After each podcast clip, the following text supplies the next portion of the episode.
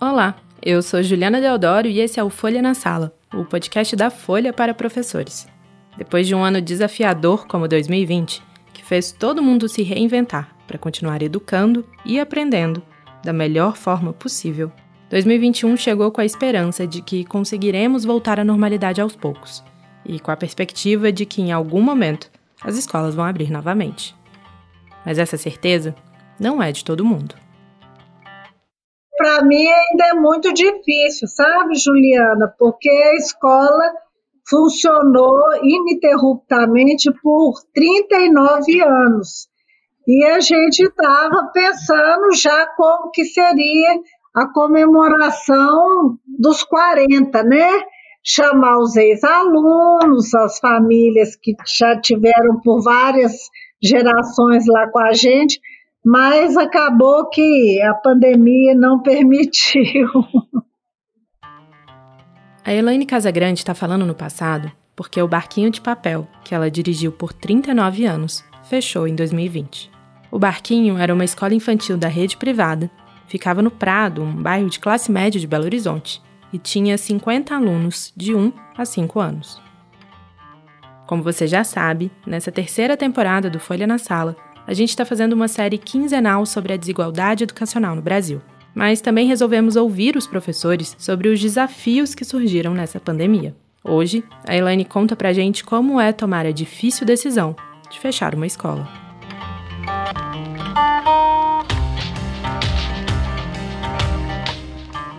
O Arquinho de Papel era uma típica escola de bairro, com um muro colorido, cheio de trabalho das crianças. Ela ficava ao lado de uma padaria, numa rua tranquila, com muito mais casas do que prédios. Os alunos eram todos da região e seguiam na escola por gerações. A escola nunca cresceu, porque nós nunca quisemos que ela crescesse. Então, nosso trabalho era muito quase que familiar, foi passando de pai para filho. Então, tinha eu, atualmente eu tinha na escola quatro crianças que os pais foram nossos alunos. Então, era uma, uma relação afetiva muito gostosa, muito prazerosa. Em quatro décadas, a Elaine formou muita gente e passou por muitos perrengues, especialmente financeiros. Vale lembrar que os anos 80 e 90 foram de instabilidade econômica, né? Com o banco fechando, plano Collor, etc. E durante esses 39 anos. Eu casei, eu trabalhava na escola, eu tive os meus três filhos, eu trabalhava na escola. E o barquinho de papel podia até encontrar umas águas meio turbulentas, mas se mantinha no rumo.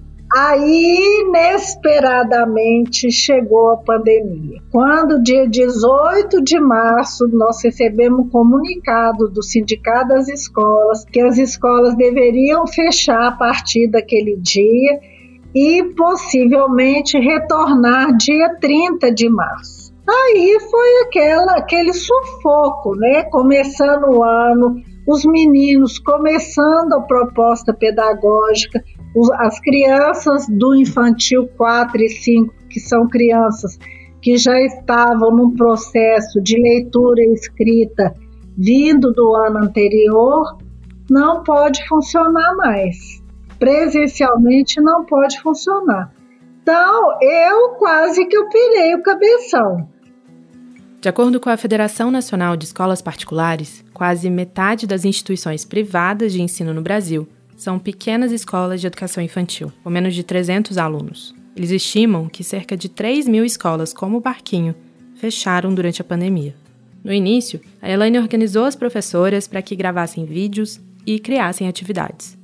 Os pais foram até a escola e pegaram os materiais que tinham sido comprados e entregues no começo do ano letivo. Mas, apesar dos esforços e da falta que a escola fazia para as crianças, a situação foi apertando pandemia foi passando, a possibilidade de voltar às aulas não existia, os pais começaram a mandar zap ou mensagem que ah, eu e meu marido conversamos e nós resolvemos que nós vamos tirar a fulana da escola porque ela só tem três anos. Ah, nós vamos tirar o fulano porque ele só tem dois. E mesmo as crianças de 5 anos, que as de 4 e 5 precisam de estar matriculados, mesmo esses mandavam, olha, o Davi não vai voltar mais à escola, porque eu estou sem dinheiro, eu, meu trabalho diminuiu em 70% do meu salário, eu não tenho como pagar a escola, então estão tirando. Fulano, mas ele precisa estar matriculado. Ah, quando voltarem às aulas, a gente pensa como que vai resolver essa questão. Os alunos foram diminuindo, diminuindo, e aí chegou junho. Não dava nem para pagar os auxiliares o tanto de dinheiro que tinha entrado. Aí eu fiquei enlouquecida. Isso nesse meio tempo, pode contar os dias que eu consegui dormir, assim, cinco horas seguidas. Eu ficava, eu acordava e pensava, meu Deus, o que, que eu vou fazer? Eu não posso deixar de acertar o aluguel, as taxas, os encargos, e tão poucos professores, porque eles dependem desse recebimento aqui. Foi muito difícil, Juliana, as pessoas parando de pagar, eu sem dinheiro para bancar, porque tudo estava vencendo.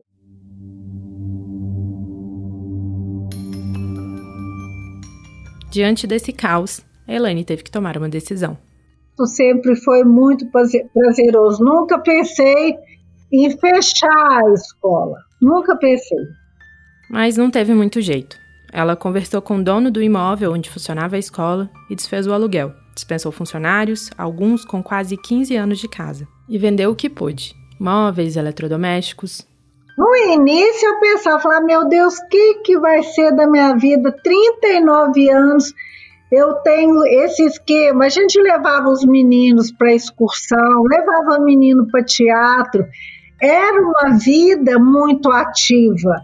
E de repente você não sabe o que, que vai acontecer. Que agora, com o passar do tempo, você vai entendendo melhor a situação real. Mas lá para abril, maio, ninguém tinha a menor ideia do que, que ia acontecer com todo mundo, né? Perguntei para Elaine qual era o balanço que ela fazia de todos esses anos de dedicação à escola e aos alunos. Ah, muito mais alegrias do que tristezas. A gente tinha esses esquemas de, né, do dinheiro não ser muito dinheiro, mas trabalhar com criança é um encantamento, porque a gente pegava crianças pequenas e via, acompanhava o crescimento delas.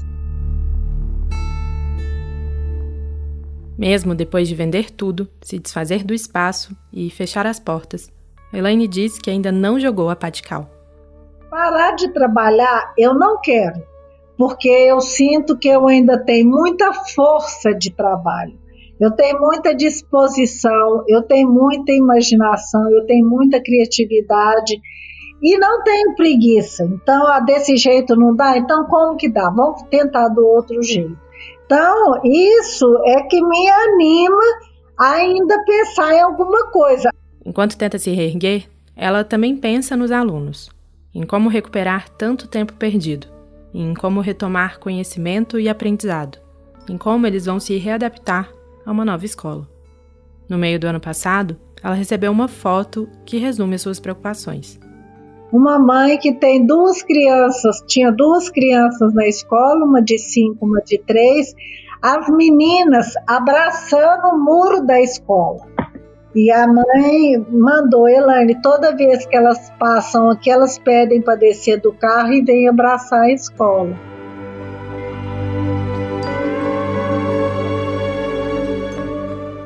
Eu fico pensando é o dia que essa pandemia vai acabar o dia que a gente vai ter uma vacina, que já vai, a gente vai ter liberdade para andar. Um dia meu professor de inglês me perguntou: o que, que você vai fazer o dia que você tomar vacina? Eu falei, Fabrício, eu vou andar, vou pôr um tênis no pé e vou andar sem rumo o dia inteirinho. Eu quero andar sem rumo, sem compromisso, sem medo, sem nada.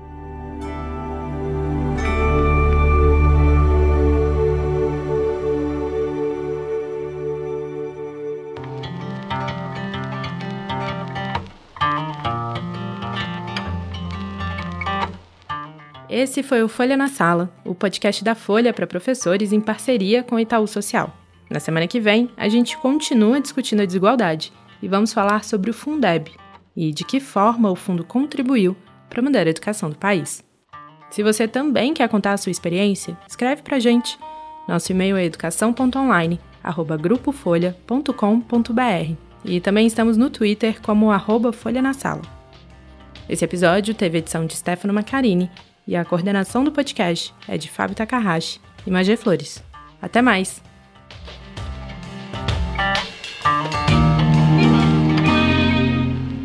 Para tecer uma educação de qualidade é preciso entrelaçar bons fios. O Polo, ambiente de formação do Itaú Social, valoriza os saberes, o diálogo e a troca de experiências. Conheça mais sobre o Polo em polo.org.br. Itaú Social.